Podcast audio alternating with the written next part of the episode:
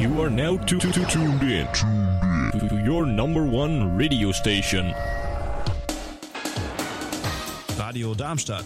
Willkommen zu dieser Ausgabe von Radio.exe. Radadadada. Sehr cool von dir, dass du uns auch bei dieser Ausgabe von Radio.exe hier bei Radio Darmstadt via 103,4 MHz per DAB Plus oder im weltweiten Livestream unter live.radiodarmstadt.de begleitest. Hier heute im Studio mit mir, dem Leon. Mir, dem Paul. Und ja, und im Studio Chris, das, dem Chris, ja. Heute mal nicht an der Technik.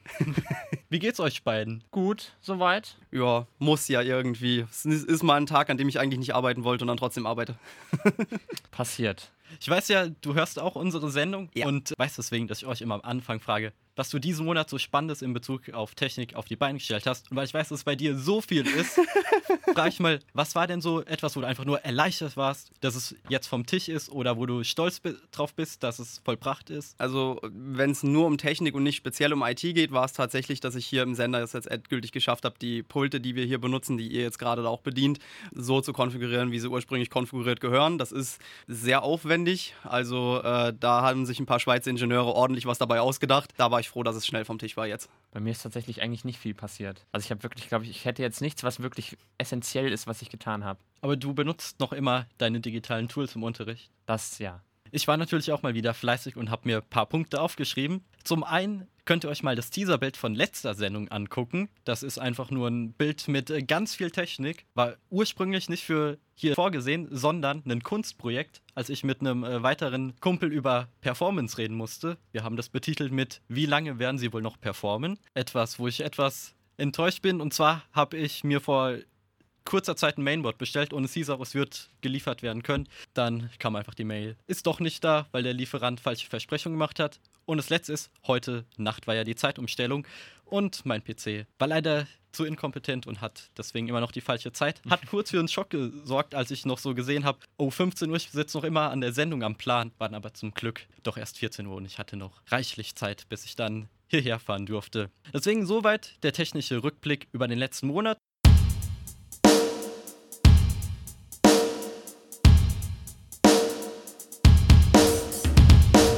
Die Technik-News, Cyberbunker-Prozess, Jugendmedienschutz und Hessen gegen Sexismus in Videospielen.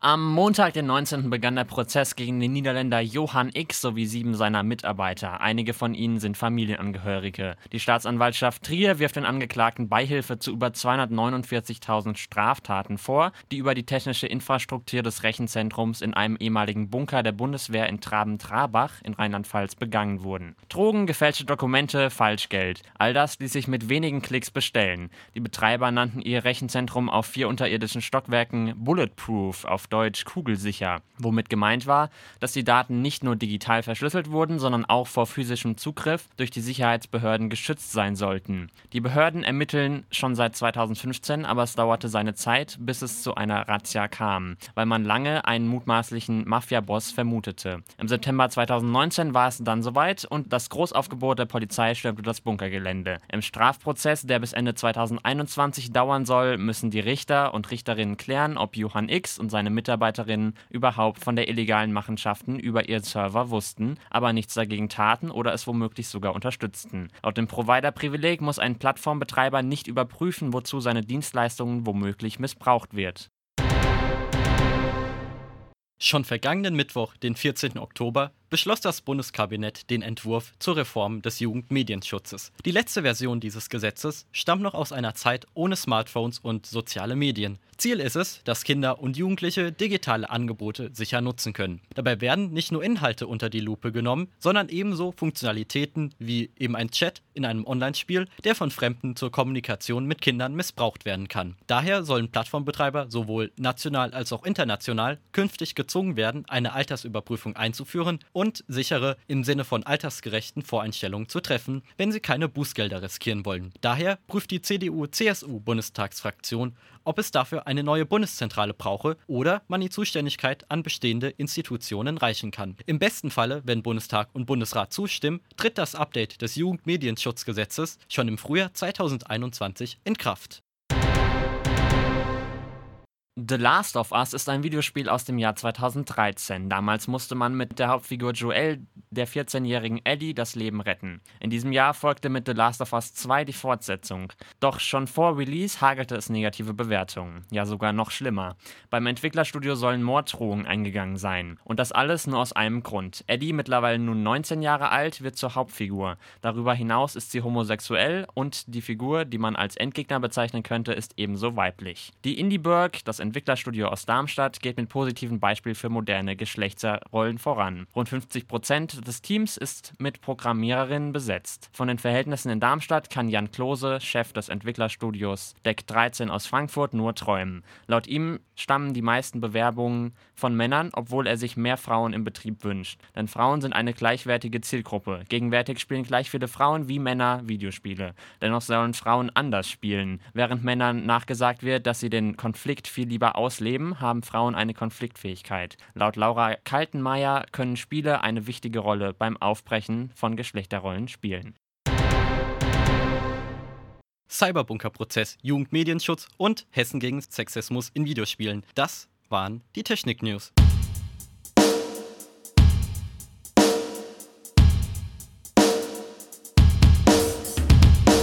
Vorhin habt ihr es schon gehört. Wir haben hier einen Gast und dieser Gast ist Chris.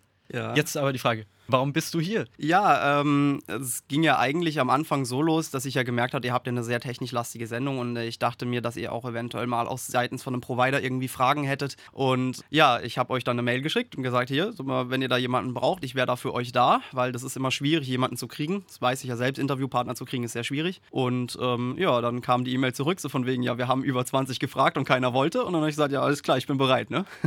Tatsächlich, das war sehr verrückt. Das war kurz nach der Sendung von So funktioniert das Internet Teil 2, wo ich es versucht habe, aber es hat leider niemand Ja, äh, auch nur annähernd Das, reagiert. das Problem ist, die meisten Provider haben halt eben von der Pressestelle für sowas keine Zeit oder sind sich ein bisschen zu scheu darüber, über Firmenpolitik generell zu sprechen, zu sagen, wie arbeiten wir, mit welchem System wird gearbeitet, weil halt eben die Konkurrenz doch recht groß ist. Ne? Also ich habe da wenig Sorgen davor, weil ich, es ist nicht das Brot, von dem ich lebe, von daher. Von, von dem reinen Hosting kann ich gar nicht leben. Das nicht mehr, das ging mal, ja, aber äh, mittlerweile nicht mehr. das heißt, was machst du dann hauptberuflich? Zuletzt bin ich tatsächlich noch bei der Post gewesen. Das ist dann jetzt aber durch den Umzug und so dann halt eben nicht mehr.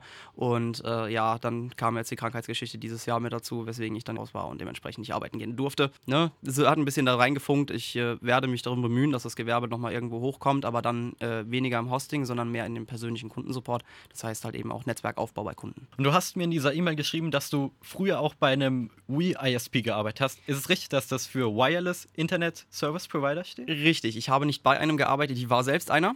Ähm, wie es eben in den Technik-News so schön gesagt hatte, Traben Trabach mit dem Cyberbunker. Ich habe da die letzten acht Jahre gelebt. und da war es damals so, dass auf der einen Moselseite, weil das Ort ist im Prinzip gespalten in Traben und Trabach, jeweils auf der gegenüberliegenden Moselseite. Und äh, ich habe zuvor in Traben gewohnt. Da war damals äh, der gelbe Provider, der jetzt rot geworden ist, ja, mit Kabel, Glasfaser und gib ihm Feuer. Und ich war einer der glücklichen Kunden, die halt richtig Dampf haben durften. Und ich hatte dann letzten Endes acht Internetanschlüsse von denen mit der höchstmöglichen Bandbreite in einem einzigen Gebäude. Hab die mit einem Firewall-System praktisch zu einer Leitung zusammengesetzt, via also sogenanntes Round-Robin-Protokoll, also Load Balancing. Und äh, habe die dann über Drahtlosstrecken an die andere Moselseite geschickt und habe da Kunden tatsächlich drahtlos ans Internet angebunden. Da hatte ich dann mit dem Provider auch einen Vertrag für, dass ich die Anbindung auch weiter vermieten darf. Das ist ja normalerweise nicht legal. Also du dürftest jetzt nicht sagen, ich nehme meinen Internetanschluss und verkaufe den an meinen Nachbarn weiter. Das ist verboten. Ne, das steht auch so in den AGBs bei jedem Provider drin. Da habe ich dann einen Spezialvertrag ausgehandelt, weil ich gesagt habe, es hat ja auch für die Vorteile, weil sie dann Kostenbeteiligung hatten und so weiter. Also äh, Gewinnbeteiligung in dem Fall. Und äh, ja, da habe ich dann eine ganze Weile als WISP gearbeitet, habe damit ursprünglich angefangen, äh, auch in den privaten Sektor zu gehen, weil vorher war ich ja eigentlich immer nur so äh, alles Online-Hosting und Kram und da hatte ich halt einfach mit Kunden per se nichts zu tun, so im Direkten. Das hat sich damit dann geändert. Ne? Also ich habe dann wirklich Leute aktiv mit Internet versorgt und mit wesentlich mehr Bandbreite, als es andere Provider über eine DSL-Leitung gekonnt hätten. Es war damals äh, für mich gut und dann kam der Ausbau mit Glasfaser und plötzlich war ich nicht mehr gefragt. Die Frage, wie kommt man an so viel Power als Normalsterblicher? Ähm, Das war eigentlich ganz simpel. Ich hatte meinen Internetanschluss zu Hause so oder so schon als Gewerbskunde angemeldet, weil ich ja eben gewerblich auf einen Internetanschluss angewiesen bin und dem dementsprechend übers Gewerbe absetzen durfte. Dann ging mir das irgendwann durch den Kopf, weil ich einen Freund auf der anderen Seite hatte und der hat schlechtes Internet und konnte nicht zocken. Und ich sagte, ja, Moment mal, ich kann meine Nachbarin mal fragen, ob ich bei ihr Antennen auf das Dach stellen darf und habe dann von mir auf das Haus meiner Nachbarin gebeamt, die wesentlich weiter oben das Dachende hatte, weil sie ein fünfstöckiges Haus hatte. Und von dort aus äh, habe ich dann irgendwann mit ihr Verträge geschlossen, weil immer mehr Leute sich durch Mundpropaganda gemeldet haben, so geht das nicht. Und dann habe ich gesagt, so, jetzt kannst du das mit Freunden machen, aber nicht mehr mit fremden Leuten. Also habe ich dann angefangen, das kommerziell zu machen und gesagt, so, jetzt muss ich es auch legal anmelden, muss dann mit dem Provider sprechen. Das ist auch relativ zügig. Also die waren schnell on board und haben gesagt, jawohl, das machen wir mit, das finden wir gut, weil sie haben ja auch finanziell was davon gehabt. Also das heißt, wenn ich meinen Anschluss unentgeltlich mit anderen teile, geht das? Das wäre theoretisch in Ordnung. Das ist ja im Prinzip dasselbe, als würdest du einen Hotspot betreiben, äh, was ja Gott sei Dank vor ein paar Jahren aufgrund dieses Störerhaftungsgesetzes eben äh, ja, entkräftigt wurde. Normalerweise bist du als Inhaber des Anschlusses dafür verantwortlich, was drüber läuft. Das ist jetzt nicht mehr so, wenn du einen Hotspot betreibst und irgendjemand da drauf, äh, keine Ahnung, was für Sachen verschickt. Das kannst du nicht beeinflussen. Du bist der Provider, der die Internetleitung stellt. Du hast nichts damit zu tun, was da drüber jagt. Du kannst auch nicht die Telekom dafür verklagen, dass irgendjemand zu Hause äh, Sachen gehostet hat, die da nicht hingehören. Ja, das geht schlicht und ergreifend nicht. Du müsstest einen DECX verklagen, weil auch Tor-Traffic da durchläuft. Also das, das geht halt einfach nicht. Also das, äh, das ist in Ordnung. Sobald du es mit Geld machst, brauchst du halt normalerweise vom Provider, von dem du den eigentlichen Anschluss beziehst, das okay. Bezüglich Wispen noch eine Frage. Wie komme ich eher bzw. schneller an meine Wünsche? Beispiel zum Beispiel für Gaming ist heutzutage noch IPv4 sehr wichtig. Oder wenn Ja. ich Server habe, wie komme ich zum Beispiel an eine fixe IPv4? Also bei mir ist das unterschiedlich gewesen. Ich hatte äh, bei meinem Provider, der ja im Prinzip die, die Internetleitung per se gestellt hat, ähm, hatte ich einen Vertrag ausgehandelt, wo ich so und so viel IP-Adressen hatte. Die meisten meiner Kunden haben darauf keinen Wert gelegt, denen war das Wurst. Ja? Also da kann ich auch eine IP-Adresse geshared rausgegeben haben. Das heißt, das habe ich dann auch gemacht, dass ich dann eine IP-Adresse genommen habe und da lagen dann drei Kunden oder so drauf. Solange die keinen Traffic nach zu sich brauchen, der spezielle Portweiterleitungen oder so benötigt. Ich habe das natürlich jedem freigestellt. Es hat nichts extra gekostet, wenn der Kunde das gefordert hat, aber es hat Sinn gemacht, es eben über ein Sharing zu machen, weil IPv4-Adressen sind rar. Wirklich rar. Und die sind mittlerweile sogar teuer. Wenn ihr zu IPv4 und so noch mehr hören wollt, dann hört die letzte Ausgabe von So funktioniert das Internet. Dort haben wir darüber geredet und weshalb es auch so rar ist und aber halt noch benötigt wird. Zum Beispiel unter anderem fürs Gaming. Oh ja.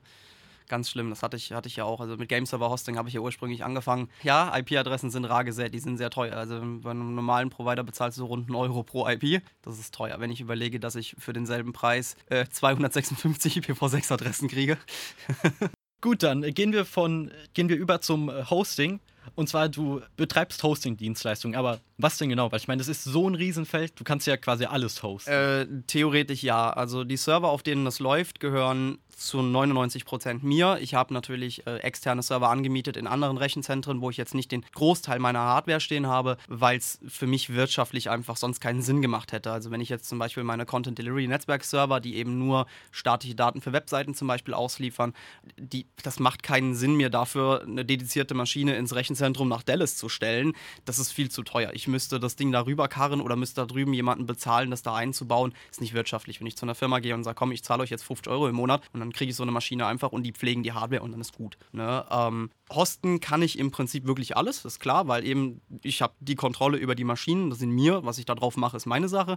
Das geht auch den Provider des Rechenzentrums nichts weiter an. Ne? Die können natürlich nette Bitte stellen, setzt nicht zu viel Streaming auf, weil Provider in, für Rechenzentren, die können weder Hitze noch viel Stromverbrauch noch viel Traffic leiden. Ne?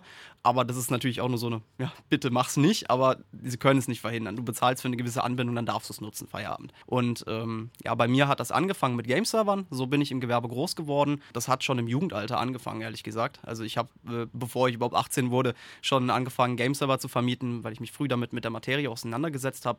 Und ähm, ja, habe das mit 18 dann halt eben auf selbstständiger Basis gemacht, habe mich dann mit dem Gewerbeschein hier hingesetzt und habe angefangen, das alles ein bisschen größer aufzuziehen, damals noch ohne Umsatzsteuer und halt als Einzelunternehmer. Und ja, so ist das dann halt Stück für Stück gewachsen. Dann kamen die Leute so von wegen, ja, aber unser Clan braucht noch eine Webbe. Und dann habe ich halt gesagt, okay, machen wir halt Webhosting dazu. Ne? Dann haben wir das auch noch aufgebaut und das war dann auch wieder ein Kampf, bis das alles irgendwie so gelaufen ist, dass ich sagen kann, mit gutem Gewissen kann ich das rausgeben und das funktioniert auch. Mittlerweile liegt tatsächlich der Großteil meines Hosting-Angebots im Sinne von virtuellen Maschinen. Nochmal als Erklärung vielleicht für unsere Zuhörerinnenschaft. Dediziert bedeutet, dass dir einfach bestimmte Leistung zugesichert wird. Richtig. Und du die immer hast, weil es ist so, häufig werden Systeme einfach überbucht, weil eben Ja. davon ausgegangen wird, dass nicht alle immer 100% ihrer Leistung brauchen. Richtig, genau. Also es gibt ja äh, so Sachen, äh, wo man dann sagen kann, also normalerweise ist es so, du hast äh, virtuelle Server, dann hast du Root-Server und da ist in den meisten Fällen, bei den meisten Providern ziehen die da den Strich, dass äh, eine normale virtuelle Maschine keine Hardware-Virtualisierung ist. Das heißt, das System weiß, dass es nur virtuell ist. Es ist eigentlich nur, als hättest du einen Rahmen um ein Stück von einem Mainboard geschnitten und das gehört dem Kunden, aber das teilt sich das eben mit allen anderen. Wenn du eine reine Root-Maschine hast, dann wird in den meisten Fällen das gesamte Betriebssystem in der Kenntnis gelassen, dass es tatsächlich auf einem eigenen Rechner läuft. Das hat für den Provider den Nachteil, dass du wesentlich mehr Leistung brauchst, weil du halt eben den ganzen Rechner virtuell bereitstellen musst und nicht nur die Anteile. Und da wird es dann halt eben für den Provider auch teurer. Deswegen kosten diese Root-Server meistens mehr. Und dann gibt es halt eben noch die Dedicated, diese dedizierten Server. Da ist im Regelfall dann so, dass der Server, der gehört komplett dir. Das heißt, da steht tatsächlich so eine 19-Zoll-Maschine irgendwo in dem Rack, also hoffentlich eine 19-Zoll-Maschine. Es gibt Provider, die arbeiten immer noch mit Tower-Servern. Es gibt berechtigte Gründe dafür. In den meisten Fällen ist es aber Nonsens.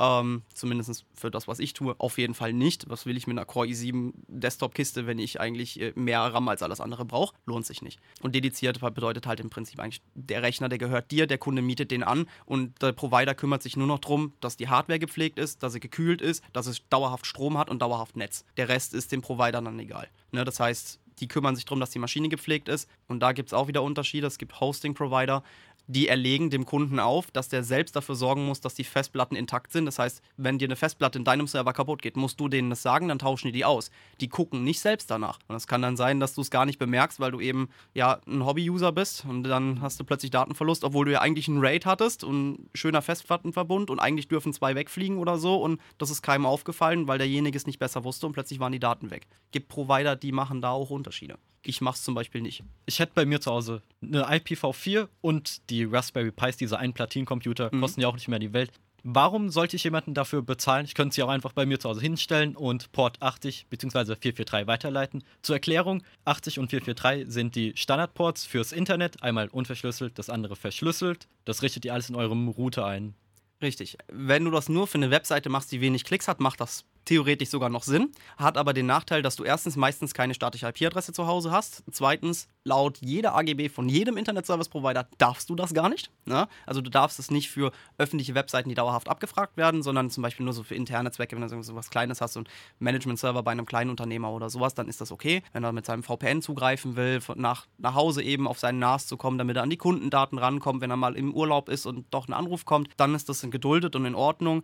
Aber das Hosting per se darfst du normalerweise gar nicht zu Hause betreiben. Zumindest die meisten Provider machen das nicht mit. Mindestens wird's, es wird halt nur stillschweigend geduldet. Es hat halt den Nachteil eben ohne statische IP-Adresse. Es gibt Anschlüsse, da tauscht sich die IP-Adresse tatsächlich noch alle 24 Stunden. Das wäre ein bisschen blöd, weil jeder DNS-Server auf der Welt muss von der Änderung erstmal erfahren. Du müsstest einen dünnen DNS-Service haben, der praktisch immer updatet, dass der Name zum Beispiel bei eurer Webseite radioexe.de immer wieder auf die neue IP-Adresse verschoben wird. Und das ist eine Sache, die kostet Zeit. Es gibt dünn DNS-Services, die machen das relativ zügig, aber auch da kann es passieren, dass du jemanden hast, der einen uralten DNS-Record deiner Webseite da liegen hat und dann kriegt er deine Webseite nicht zu Gesicht.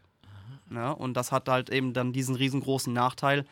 Und dann kommen Sachen wie, wenn du jetzt einen Mail-Server mit zu Hause betreiben willst, da ist dann Feierabend. Weil 99% aller Internet-Service-Provider schalten die Ports, die für SMTP ausgehenden E-Mail-Traffic sind, schalten ab. Die werden dicht gemacht, die kannst du gar nicht öffnen, die kannst du deine, deinem Router vielleicht aufmachen, aber du wirst nie im Leben eine E-Mail damit an irgendeinen Provider schicken können, der was auf sich hält, weil die, die praktisch ihre IP-Listen direkt an all diese DNS-Blacklisten für Spam schicken und sagen, von denen nimm einfach nichts an, das dürfen die nicht.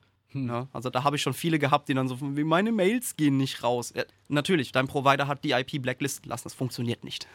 Ja, kenne ich nur zu gut. Ich habe einen Kumpel, der hat bei sich zu Hause sogar zwei Server stehen. Der betreibt das hobbymäßig. Da ist es äh, so, er hat einen Mail-Server drauf, ich kann ihm senden, das funktioniert, aber raus geht natürlich logischerweise Eben. dann nichts. Es gäbe Wege darum, ja, dass man jetzt so Sachen wie Railgun oder sowas benutzt. Da gibt es jetzt auch so Online-Systeme, die man mit seinem eigenen Mail-Server kombinieren kann, die dann praktisch die E-Mails von einem Server irgendwo im Web nach außen schieben. Aber wenn du für die Dienstleistung bezahlst, kannst du auch einen Webhoster bezahlen, deine ganze Webseite und die E-Mails unterzubringen. Also es ist nicht wirtschaftlich. Das, Aber es wäre erlaubt. Ja, das wäre dann okay, weil die IP-Adresse, von der die E-Mail letzten Endes ausging oder halt eventuell der Spam, nicht mehr die des Internet Service Providers, den du zu Hause hast, ist. Und dementsprechend müssen die ihren Kopf nicht hinhalten, wenn irgendwas passiert und dann ist denen das egal. Ja, du kannst ja aus, deiner, aus deinem Anschluss rausschicken, was du willst. Ne? Die Frage ist halt eben, ob derjenige, der es empfangen soll, das entgegennimmt. Und ich zum Beispiel habe auch diese Blacklisten überall bei mir in den Servern. Wenn das von einem heimischen Anschluss kommt, ist es normalerweise eher der Fall, dass ein kompromittierter, übernommener Rechner von einem Hacker dahinter steht, der einfach nur Spam verschicken will und deswegen wird das generell weggeblockt. Und damit hast du schon ziemlich 50% deines Traffics, den du normalerweise an Spam auf dem Server hast, schon mal weg. Jetzt noch eine rechtliche Frage. Und zwar, ich habe in einer Episode vom Chaos Radio gehört, dass man einen öffentlichen Mail-Server bei der Bundesnetzagentur anmelden muss. Das habe ich zum Beispiel mal bei meinem Provider gemacht. Der stand da nicht. Zum Beispiel sowas wie GMX oder Web.de stand da drin. Das ist äh, gebunden an tatsächlich öffentlich. Also zumindest meinem Informationsstand nach. Äh, ich wäre froh, wenn mich jemand korrigiert und mir sagt, dass es nicht so ist. Meinem Informationsstand nach gilt das nur, wenn du jetzt zum Beispiel einen Dienst betreibst, wie halt eben Web.de, GMX, Hotmail oder sonst irgendwas, wo du dich einfach anmelden kannst und ein E-Mail-Konto machen kannst. Ich als Provider muss mich da nicht anmelden, weil der Kunde, der den Webspace mietet mitsamt seiner Domain,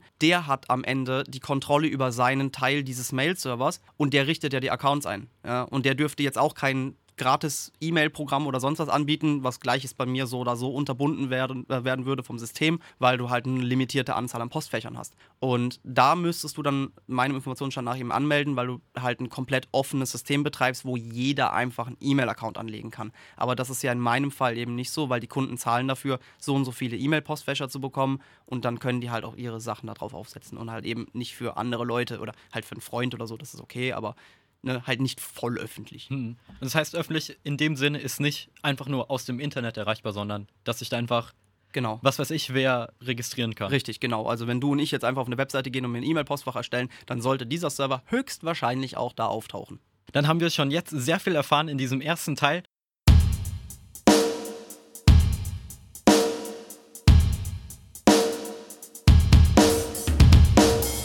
Reds Cracked 4. Ja, eigentlich ein Song, den könnten wir immer mal ans Auto packen. Passt zu dieser Sendung. und auch der Musikvorschlag von Chris, der ist noch immer hier bei uns und steht uns Rede und Antwort bezüglich sämtlicher Fragen, die das Internet betreffen. Vorhin haben wir einfach so generell über die Dienstleistung so gesprochen und du hast auch schon mehrfach ein Rechenzentrum erwähnt. Ja. Die erste Frage war, warst du schon mal im Rechenzentrum? Hast du ja mit Ja beantwortet. Ja, definitiv. Dann sollte jemand, der sowas bereitstellt, sein eigenes Rechenzentrum oder auch nur seine eigene Infrastruktur haben. Wenn du klein anfängst, und ich habe ja auch so angefangen, also ich habe tatsächlich auch, äh, das weiß ich noch, da war ich mit meinem Vater zusammen mal unterwegs und da haben wir zwei so HP Prolian, ich glaube ML360 G3 Server gekauft, das waren uralte Kisten, aber ich war als Kind da stolz drauf, die zu haben, die hatte ich dann zu Hause, so hat das angefangen mit Game-Servern. Äh, dann halt eben mit gemieteter Hardware bei äh, Rechenzentren, aber halt eben dedizierte Server. So habe ich auch angefangen, weil die sind ja auch dafür gedacht, dass du eben dein Geschäft auf so einer Basis starten kannst. Es lohnt sich nicht immer direkt in ein Co-Location-Rechenzentrum zu gehen, so wie ich es jetzt mittlerweile mache, wo du deine eigene Hardware dann selbst einbauen musst, weil eigene Hardware zu pflegen hat einen riesen Kostenfaktor. Du musst die Festplatten selbst kaufen, du musst den RAM kaufen, du musst erstmal die Server anschaffen, die unmenschlich teuer sind. Aber halt, ja, sie sind halt für den Betrieb gedacht. Ne? Und die Pflege von dem Equipment ist auch ein Kostenfaktor, den man einberechnen sollte. Und wenn man jetzt sagt, als Einzelunternehmer, zum Beispiel eine Werbeagentur, die auch ähm, Webdesign mit anbietet und dann vielleicht alles aus einer Hand machen möchte, ich würde so jemandem niemals raten, direkt Co-Location zu bezahlen, weil ich bezahle für sehr wenig Platz schon sehr viel Geld. Ob sich das dann wirklich rentiert, ist halt eben die Frage. Ich würde behaupten, nein. Also deswegen mit gemieteter Hardware anzufangen, ist keine Schande. Habe ich auch gemacht. So bin ich groß geworden und äh, habe dann irgendwann halt gesagt, so, eigene Hardware wäre cool, weil ich eben mehr anpassen kann. Ist es denn gefährlich als Anfänger, so einen Server zu Hause stehen zu haben? Auf was sollte man vielleicht achten auch? Zu Hause jetzt per se nicht gefährlich, nur im Sinne von eventuell hast du äh, Nachbarn, die das nicht mögen oder Mitbewohner im Haushalt, die das nicht mögen, weil die Dinger sind laut und die machen Lärm und also wirklich extremst viel Lärm, der auch sehr störend sein kann. Und da muss ich sagen, Mama und Papa, ihr wart sehr tolerant in meiner Jugend. Also ich glaube, ich habe drei Viertel der Stromrechnung meiner Eltern in meinem Jugendzeitraum komplett selbst ausgemacht, weil ich zu den höchsten Zeiten fast neun Rechner in meinem Zimmer stehen hatte, die rund um die Uhr das ganze Jahr lang am Laufen waren. Und äh, das ist halt von zu Hause lohnt sich eigentlich nicht, die Stromkosten sind so teuer. Gefährlich per se jetzt eigentlich nicht. Ich meine, mal abgesehen von eventuell typischen Sachen, Hardware-Schaden, Brand oder keine Ahnung was, äh, besteht da für mich jetzt kein Risiko. Was halt Provider davon hält, hatten wir ja eben schon. Ne? So mhm. Viele Dienstleistungen solltest du nicht von zu Hause hosten oder kannst du gar gar nicht von zu Hause hosten. Und dann brauchst du halt eben die passende Anbindung und die hast du im Regelfall nicht. Ne? Das Problem ist für Server, für Webhosting-Dienstleistungen zum Beispiel, du brauchst ausgehend, du brauchst Upload ohne Ende was bringt dir der Download zu Hause? Natürlich, klar, du klickst deinen Netflix-Stream äh, Netflix an und der ist da und du kannst 4K gucken und alles ist toll. Das bringt dir aber nichts, wenn du einen 10.000er Upload hast und irgendjemand will bei dir oder bei einem deiner Kunden auf der Webseite eine Datei runterladen und du hast dann aber nur 10.000 Upstream. Dann sind die weg, komplett fort, weil derjenige einen Download am Ziehen ist und der hat dann 100.000 down ja, und deine 10.000 sind nur ein Zehntel von dem, was er eigentlich könnte und dann maxt er dann eine Verbindung aus. Und wenn der nächste versucht, auf eine Webseite, die auf demselben Server liegt, zuzugreifen, ist die Wahrscheinlichkeit hoch, dass sie entweder gar nicht lädt oder halt eben nur sehr langsam. Wie viel würdest du da empfehlen als ähm, Upload? Ja, das ist eine Frage. Äh, Upload-mäßig kannst du sagen, für ein normales Webhosting theoretisch reichen sogar 10.000, so ein Beispiel. Aber halt eben, wenn du maximalere Bandbreiten hast, wenn zum Beispiel jetzt Game-Server-Hoster hast, die dann auch ihre äh, Maps für Game-Server so da hosten, weil eben sich das Spiel die Map irgendwo herunterladen muss, also mhm. diese Spielwelten, die Karten dazu, dann brauchst du schon ein bisschen mehr Bandbreite. Ne? Also meine Webserver sind alle mit mindestens einem Gigabit am Netz und auf jedem liegen maximal 20 Kunden, um halt eben zu verhindern, dass ich solche Spikes habe, dass ich eben das Problem nicht habe, dass die Webseite von einem Kunden plötzlich langsamer wird, weil halt irgendwie mal eine größere Dateimenge geladen wird. Es gibt ja auch Kunden, die haben eine Datei Datei von, keine Ahnung, 200 MB, weil sie einen Podcast veröffentlichen oder so und dann lädt den irgendjemand runter. Das dauert auch nur einen kurzen Zeitraum, aber in dem kurzen Zeitraum wird halt viel Bandbreite benötigt und ich würde sagen, für ein halbwegs gutes Webhosting sollte man hunderttausende Upstream haben und das ist, ich glaube, mit normalen DSL-Tarifen für zu Hause nicht erhältlich. Für den gewerblichen Einsatz mit Sicherheit. Du hast vorhin gerade noch das Rechenzentrum erwähnt. Du hast, ich nehme mal an, bei den Preisen kein ganzes Rack. Nein, äh, ein ganzes Rack ist unheimlich teuer, vor allem für das, was ich an Anforderungen stelle, weil bei mir ist es so, ich habe äh, einen Spezialvertrag mit denen ausgehandelt für das, was ich benötige. Ich bezahle schon eine sehr große Schlange Geld für fünf Höheneinheiten und wer nicht weiß, was eine Höheneinheit ist, das sind diese 19 Zoll breiten, also 45 Zentimeter breiten Computer-Racks und fünf Höheneinheiten entsprechen 5 mal 4,5 Zentimetern. Das ist super wenig, da kannst du nicht mal einen Menschen drinnen verstecken. Und das ganze Rack ist vollgekühlt, konstant mit 17 Grad. Ne? Also von vorne aus, weil die Server ziehen ja normalerweise vorne die kalte Luft an, ziehen die durch sich durch und blasen die nach hinten, wenn warm wieder raus. Die sind Kaltgang eingehaust. Ich habe zweimal 20 Gigabit Glasfaseranbindung im Rack liegen und dann halt zweimal 16 Ampere Strom. Also im Prinzip zwei Sicherungen im normalen Haushalt komplett nur für die kleine Fläche, weil die Rechner halt eben so Unmengen an Strom verschleißen. Ne? Aber die müssen halt auch gut was leisten. Und ich sage mal so, es ist sehr teuer und ein ganzes Rack könnte ich mir nicht leisten. Und wie ist denn so ein Rack aufgebaut? Weil wenn da mehrere Kunden drin sind mhm. und du darfst ja auch, nehme ich mal an, selbst rein, wie ist es dann, dass du nicht einfach an den anderen, also wie wird verhindert, dass du nicht einfach an den anderen PCs ähm, da herumwerkelst? Es, es gibt Provider, die, also, also Co-Location-Provider, so nennt sich das. Co-Location ist praktisch, ähm, wenn du Platz in einem Rechenzentrum mietest. Das heißt, du kriegst nur das Rack gestellt oder gar nur den Stellplatz für dein eigenes Rack. Ne, das gibt es hier auch, hier in Darmstadt zum Beispiel. Das Darmstädter Rechenzentrum, die machen das so, dass die nur die Stellfläche vermieten. Das heißt, die knöpfen dir 4000 Euro im Monat ab für einen Quadratmeter Fläche und da kannst du dein Rack draufstellen und was du damit machst, ist deine Geschichte. In meinem Fall ist es so, dass wir so eine sogenannte Shared Co-Location haben. Ähm, das heißt, ich habe ein Achtel eines ganzen Racks. Das heißt, der Provider stellt mir den Schrank und äh, die sind mit einzelnen Türen miteinander verschlossen. Das heißt, jeder Kunde hat seine eigene verschlossene Parzelle in diesem Rack und da besteht eben für mich nicht das Risiko, dass jemand an meine Maschinen geht. Ich kann aber auch nicht an die von anderen. Es sei denn, derjenige vergisst zufällig sein Schloss aufs Rack zu drücken, aber dann würde ich sagen, selber schuld. Klar, wie teuer ist denn der Datenverkehr und vor allem, wie zahlst du pro Gigabyte, Terabyte, Petabyte. Ich bin in der glücklichen Lage, dass ich einen Flatrate-Tarif habe mit meinem äh, Provider ausgehandelt, ähm, weil ich normalerweise nicht so diesen extrem hohen Traffic-Verschleiß habe. Ne? Also die Anbindung in der Geschwindigkeit habe ich nur für Spikes. Ich habe die nie voll ausgenutzt oder sehr selten. Ich habe zwischenzeitlich privat auf den Maschinen meiner Firma darf ich ja, ne? ich darf mir ja privat auch Leistung vermieten, habe ich mal ein Tor-Node betrieben und zwar ein Tor-Exit-Node, ne? also für dieses Anonymisierungsnetzwerk und das war ein öffentlicher. Da konnte jeder drüber und Exit Notes sind so oder so immer gefragt. Da habe ich dann plötzlich 4, 5 Terabyte am Tag Traffic gehabt. Da bin ich dann auch angemeldet worden, so ob ich das nicht sein lassen könnte. Es wäre lieb. Ja, im Regelfall habe ich Traffic von ungefähr 2 Terabyte am Tag. Ist schon recht viel, aber das meiste bei mir sind halt eben auch Download-Sachen wie eben ne, Webhostings mit Downloads, Podcasts drauf und so ein Quatsch. Das zieht halt doch ein bisschen mehr am Traffic. Ne?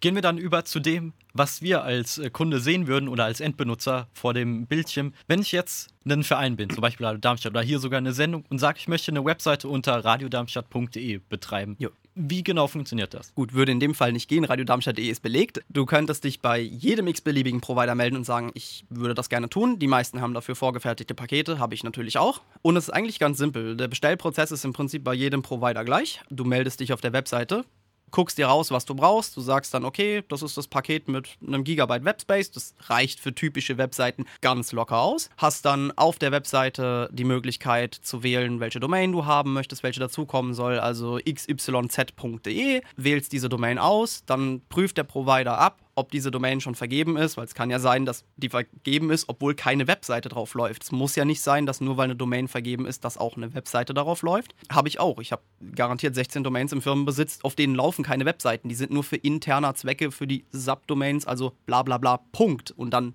domain.de. Da ist es dann schon unterschiedlicher. Und so muss man sagen, ja, ist eigentlich der Bestellprozess ganz simpel. Du suchst dir raus, was du brauchst. Ich brauche so und so viel Leistung mit so und so viel E-Mail-Postfächern. Suchst du das Paket, das am besten zu dir passt, sagst bestellen, tippst deine Domain ein, wenn die frei ist, wird der Provider das in höchster Wahrscheinlichkeit vollautomatisiert automatisch bestellen. Das heißt, die Domain muss beim Registrar angemeldet werden, dass die jetzt vergeben sein soll. Die schicken dann so eine Art Schlüssel hin und her und sagen, jawohl, die darfst du jetzt haben. Und dann kriegt der Provider praktisch die Vollmacht über die Domain. Und ja, dann geht das normalerweise vollautomatisiert seinen Weg. Bei mir so auch. Also du kannst auf der Webseite deine Leistung bestellen. Ich brauche da als Provider eigentlich gar nichts zu machen. Ich kann zu Hause auf dem Bürostuhl sitzen und mir dabei zugucken, wie die Kunden einfach reinkommen. Die melden sich mit allen Daten an. Mein System erstellt die Rechnung automatisch bearbeitet die Bestellung automatisch und im Regelfall steht sowas dann innerhalb von kürzester Zeit da. Also bei mir dauert es im Regelfall maximal eine halbe Stunde und dann ist das Paket vollständig da.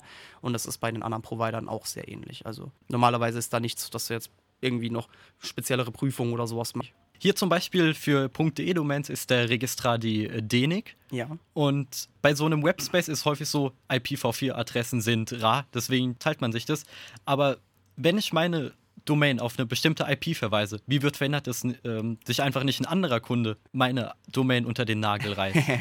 ähm, das ist eine Sache, die der Provider von dir machen muss. Das heißt, äh, ich als Provider muss sicherstellen, dass niemand an die Domain des anderen rankommt. Das mache ich über ein Managementsystem, das ich auch nur praktisch anmiete, also die Lizenz dafür jährlich einkaufe, weil der Aufwand, sowas selbst zu programmieren, wäre zu hoch. Die Lösung, die ich kriege, die ist super simpel, ist für jeden einfach verständlich, in allen Sprachen der Welt verfügbar. Brauche ich mir keinen Kopf drum zu machen. Das Ding ist drauf und das System kümmert sich alleine darum. Wenn du mit deinem Browser eine Domain aufrufst, zum Beispiel radiodarmstadt.de, sagt der Browser erstmal seinem DNS-Server, hey, gib mir mal die IP-Adresse von dieser Webseite. Der DNS-Server antwortet mit der IP und der Browser geht zu dieser IP-Adresse und sagt, ich will die Webseite mit dem Namen radiodarmstadt.de.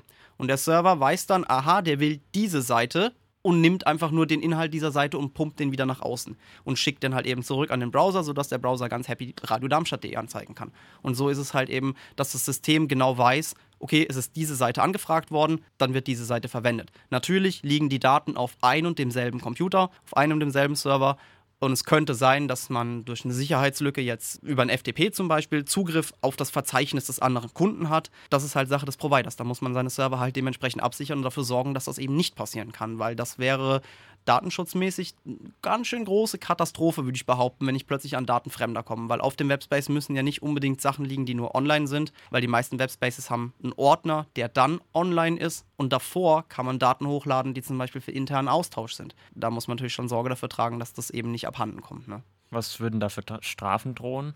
Das ist eine gute Frage. Ich äh, weiß aus Erfahrung, dass das immer sehr fallabhängig ist. Es kommt darauf an, ob es grob fahrlässig war, ob du gar nicht darauf geachtet hast, ob du es nicht besser wusstest oder ob du es schlicht und ergreifend bewusst einfach offen gelassen mhm. hast. Du wusstest von der Lücke und hast es nicht behoben. Die Strafen dafür sind, das ist richterabhängig, da kannst du nichts dagegen sagen. Ja, also ich ja. habe von Providern erfahren, die äh, haben millionenschwere Strafen zahlen müssen, wenn sie solche Bugs bewusst offen gelassen haben. Aber in den meisten Fällen sind sowas Sicherheitslücken, die recht schnell geschlossen werden und sehr schnell erkannt wurden. Die meisten Kunden sind da Gott sei Dank auch sehr lieb. Also ich hatte das auch schon, dass ich mal einen äh, Systemfehler hatte bei mir, dass äh, plötzlich die Möglichkeit bestand, äh, zum Beispiel nur ein E-Mail-Fach, und zwar das erste, das bei einem anderen Kunden angelegt wurde, zu editieren. Äh, das war natürlich blöd. Du kamst nicht an die Inhalte ran. Die waren verschlüsselt auf derselben Platte, da kommst du nicht dran. Aber man konnte die E-Mail-Adresse per se editieren. Und das sollte natürlich nicht sein. Das habe ich einen Kunden gehabt, dem ist das aufgefallen. Er sagt, hier, mir ist da was aufgefallen im System. Das war ein Update, das ich zuvor von dieser Software, die ich dafür nutze, gezogen habe, wo tatsächlich einfach ein kleiner Programmierfehler dran war. Das habe ich dann zurückgespielt. Der Fehler existierte dann effektiv für vier Stunden. Ist natürlich blöd und es hätte schief laufen können. Ich bin froh, dass es nicht schief gelaufen ist. Es ist auch nichts weiter abhanden gekommen. Ich hätte jederzeit die Systeme sperren können, dass keine Zugriffe mehr drauf passieren. Aber ja, Fehler passieren. Ne? Irren ist menschlich und wir machen alle Fehler beim Programmieren. Und äh, genauso wie ich beim Programmieren Fehler mache, machen andere eben auch Fehler. Ich denke nicht, dass jemanden da einmal dafür den Kopf abreißt. Du sagtest das mit E-Mail. Ist es wirklich nur die E-Mail-Adresse oder konntest du auch sowas wie Passwort, Weiterleitung? Nein, das Passwort editieren? nicht. Das Passwort liegt immer nur als Hash bei uns in der Datenbank und ist dementsprechend verschlüsselt, beziehungsweise es ist ja nicht nur der Hash selbst, der aus dem Passwort heraus erzeugt wird, sondern es ist auch noch ein Salt, sogenannter Zusatzpasswort, das praktisch vor oder nach, hinten dran oder zwischendrin gehängt wird, um das Passwort noch mehr zu streuen. Das heißt, selbst wenn du es schaffen würdest, den Hash zu errechnen, müsstest du dann auch noch wissen, welcher Anteil dieses Strings, den, also dieser Buchstabenzahlen, Sonderzeichen-Kombination, die du da rauskriegst, was davon ist jetzt dieses Salting und was davon ist das Passwort. Und es ist ultra unwahrscheinlich, dass das jemand schafft. Die Rechenleistung, die du dafür bräuchtest, die hat nicht mal die größte Behörde weltweit. Von daher mache ich mir da wenig Kopf drum. Die Datenbanken sind natürlich dementsprechend gesichert. Da ist auch nur lokaler Zugriff möglich. Das heißt, wenn du von der Ferne versuchst, auf diese Daten zuzugreifen, wird das System einfach verweigern, dass du überhaupt darauf zugreifst. Von extern ist das nicht erreichbar. Das ist nur intern in meinem Managementsystem und da kommen auch nur die Rechner untereinander dran. Nicht mal ich persönlich komme von zu Hause dran. Ich muss auch über einen VPN-Tunnel ins Rechenzentrum, um überhaupt an diese Daten zu gelangen.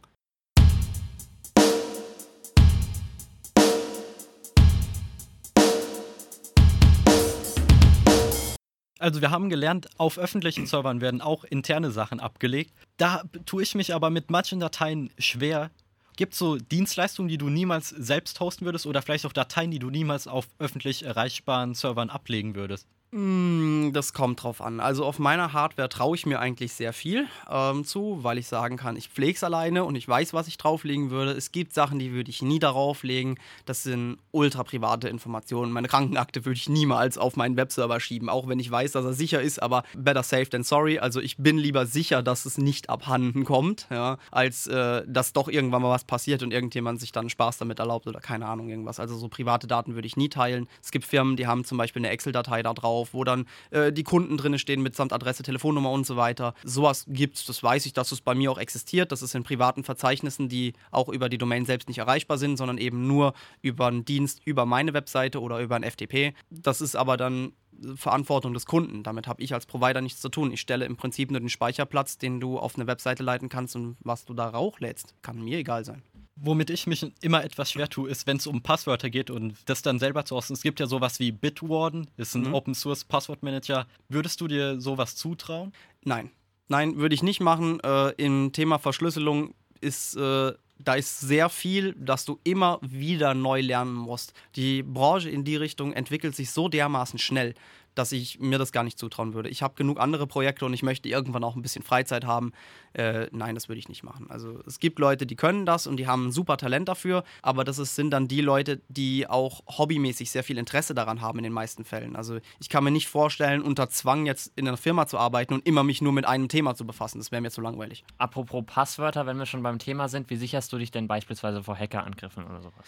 Ist eigentlich recht simpel. Die meisten Server sind, also man hat ja normalerweise die Management-Schnittstelle auf die man zugreift. Das heißt, via SSH greift man auf Linux-Server zu und bei mir ist alles Linux, alles restlos. Und das ist in dem Rest des Internets eigentlich auch so. Webserver, die mit, also mit Microsoft-Software von Windows gefahren werden, sind äußerst selten. Ja, ähm, das hat einen Grund, den nenne ich jetzt nicht, aber wir sagen Bluescreen, funktioniert nicht. So, jetzt ist dann so, dass ich sage, okay, normalerweise ist das eine Passwortauthentifizierung, das heißt, ich gebe einen Usernamen an, ich gebe das Passwort an und dann klinke ich mich in die Maschine ein, dann habe ich den Zugriff auf die Kiste. Das habe ich in meinem Fall abgeschaltet, das gibt es nicht. Du musst einen speziellen Hashkey übermitteln und dann auch nur von einer speziellen IP-Adresse Und da kommt wieder meine Co-Location, weil ich eben mein eigenes Firewall-System betreibe. Ich muss mich über VPN im Rechenzentrum auf meiner Firewall einklinken und erst dann komme ich überhaupt an das Management dieser Server hinten dran. Das heißt, sollte es natürlich passieren, dass diese Firewall ausfällt, ist für mich äh, Weltuntergangsszenario, aber dafür habe ich halt eben zwei,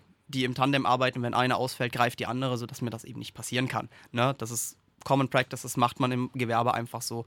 Und äh, so sichere ich die Systeme gegen administrative Zugriffe, zum Beispiel durch Brute Force Angriffe. Und da gibt es dann noch ein weiteres schönes Software-Tool, das kennen vielleicht auch viele aus der IT-Branche, das nennt sich Fail to Ban. Das ist ganz simpel, das Ding liest im Prinzip die Logdateien von allen möglichen Serveranwendungen und sonst was durch. Und wenn da x verschiedene, also falsch eingegebene Passwörter waren, sperrt das das Ding die IP-Adresse, von der der Angriff oder der vermeintliche Angriff kam, einfach für einen gewissen Zeitraum aus. Und sollte dann wieder freigeschaltet werden, sollte das nochmal passieren innerhalb eines festgesetzten Zeitwertes, wird er bei mir permanent gesperrt, bis ich ihn manuell wieder raushole. Ich hatte schon Kunden, die haben sich dann beim Passwort vier, fünf Mal vertippt. Dann sind die plötzlich ausgesperrt worden. Meine Webseite geht nicht mehr bisschen doof, kann ich verstehen. Dann meldet man sich bei mir und sagt, dass man da Mist gebaut hat. Und dann wird das auch wieder freigeschaltet. Normalerweise nach den ersten fünf Fehlversuchen wird bei mir gesperrt und das legt sich dann nach maximal 360 Sekunden, wird man automatisch wieder entbannt. Dann wird geguckt, kommt der Angriff zurück? Wenn ja, sperren auf die Unendlichkeit und wenn nein, alles klar, Problem gelöst. Ne? Also so schütze ich mich dagegen, dass diese Brute Force Passwort-Errate-Angriffe eigentlich der Vergangenheit angehören. Jetzt gibt es in Bezug bei Serversicherheit, was ich oft lese, aber auch viel kritisiert wird, ist zum Beispiel, dass man den Port von SSH, also dem Port, womit man mit dem Server kommunizieren kann, mhm. einfach ändern. Kann man machen. Andere sagen, dass äh, Security bei Obscurity heißt einfach Sicherheit durch Unklarheit, indem man nicht sofort weiß, was es ist. Ja. Sollte, sollte man es trotzdem machen oder einfach direkt lassen? Ich würde es direkt lassen. Also, wer Linux nutzt, kann sich ganz einfach machen. Äh, eine Debian-artige Distribution, apt-get install nmap und dann tippe ich den Befehl in mein Terminal ein, nmap Leerzeichen IP-Adresse des Servers, den ich erreichen will und scanne den einfach durch und gucke, welche Ports offen sind. So, und dann probiere ich mich so lange durch, bis ich den SSH-Port plötzlich habe. Das ist nicht schwer. Das kann jedes Kind mit einer Live-CD, die ich nur in CD reinschiebe, äh, in CD-Laufwerk bei meinem Rechner reinschieben muss. Die bootet automatisch und dann habe ich die passenden Tools vor der Nase. Ich brauche keine technische Kenntnis, um das zu erraten. Ich würde behaupten, nicht sicher. Es gibt Leute, die machen das, das habe ich auch schon erlebt. In meinem Fall muss ich aber sagen, ich glaube, es bringt gar nichts. Also die Dinger lieber auf eine gewisse IP-Adresse nur zulassen, dass Zugriff eben nur von dort kommen kann. Die sicherste Alternative, weil wenn du nicht gerade ein kompromittiertes System, das die Angriffe fährt, bei dir zu Hause stehen hast, bist du eigentlich safe.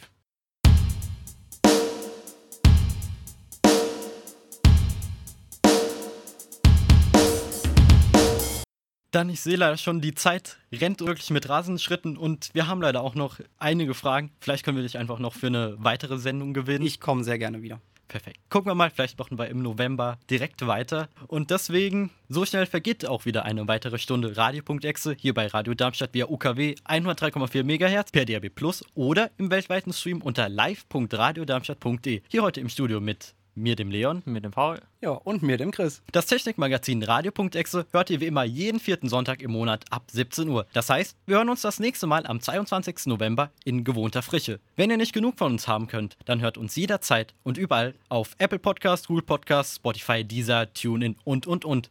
Alle relevanten Links findet ihr auf unserer Website radioexe.de de. Bleibt Radio Darmstadt weiterhin treu und hört auch unsere wöchentliche Sendung Young Power. Diese Show produzieren wir samstags live on air ab 17 Uhr.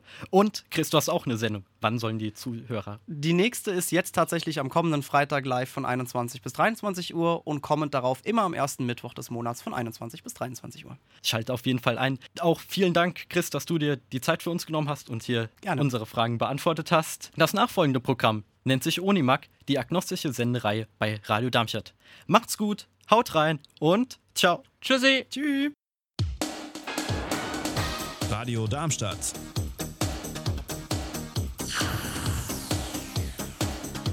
Radadadada.